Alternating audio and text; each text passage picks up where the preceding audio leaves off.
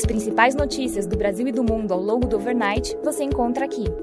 Este é o Direto ao Ponto com Felipe Sichel, um podcast do Banco Modal.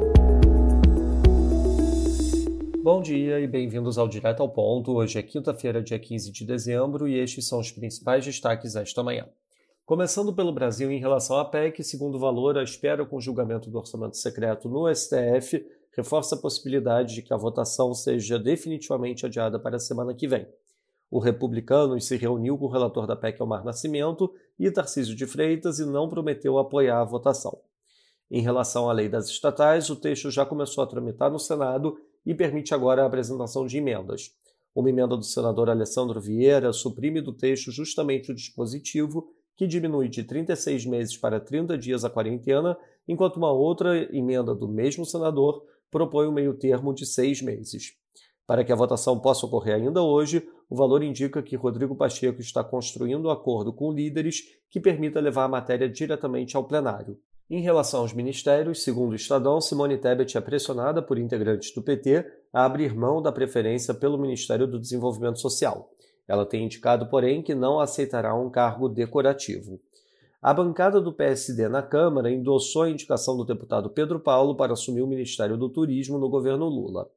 Em relação ao ICMS, a maioria dos ministros do STF votou para validar o acordo firmado entre o governo federal e os estados para compensar a perda de receita dos governadores com a limitação da cobrança do ICMS. O texto será encaminhado agora ao Congresso.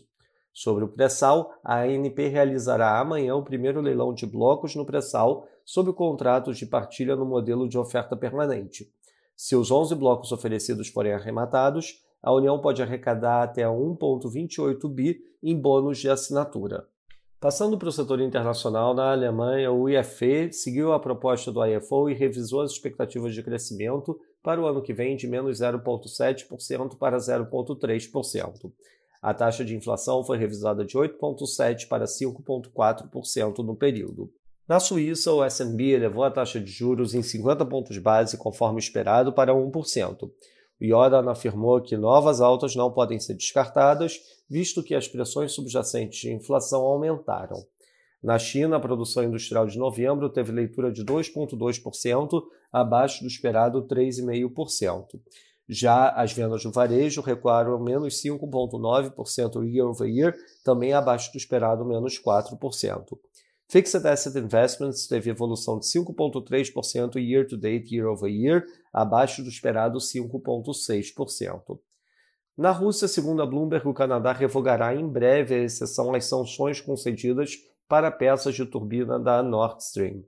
Na agenda do dia, destaque às 8 da manhã para a divulgação do relatório trimestral de inflação aqui no Brasil, às 9 da manhã teremos a divulgação da decisão do BOE e às 10h15 a divulgação da decisão do Banco Central Europeu.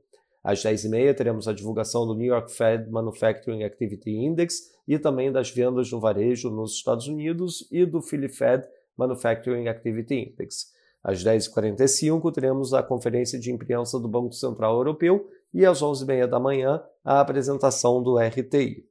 Nos mercados, o dólar index avança 0,48%, o peso mexicano desvaloriza 0,49% e o rand sul-africano desvaloriza 0,74%. No mercado de juros, o título americano de 10 anos abre 1 basis point, enquanto o título alemão de 10 anos fecha 1 basis point. No mercado de ações, o S&P futuro cai 1,10%, enquanto o DAX cai 1,30%. Já no mercado de commodities, o WTI opera flat, enquanto o Brent avança 0,10%. Essas foram as principais notícias de overnight. Um bom dia a todos. Até o nosso próximo podcast direto ao ponto do Banco Modal amanhã.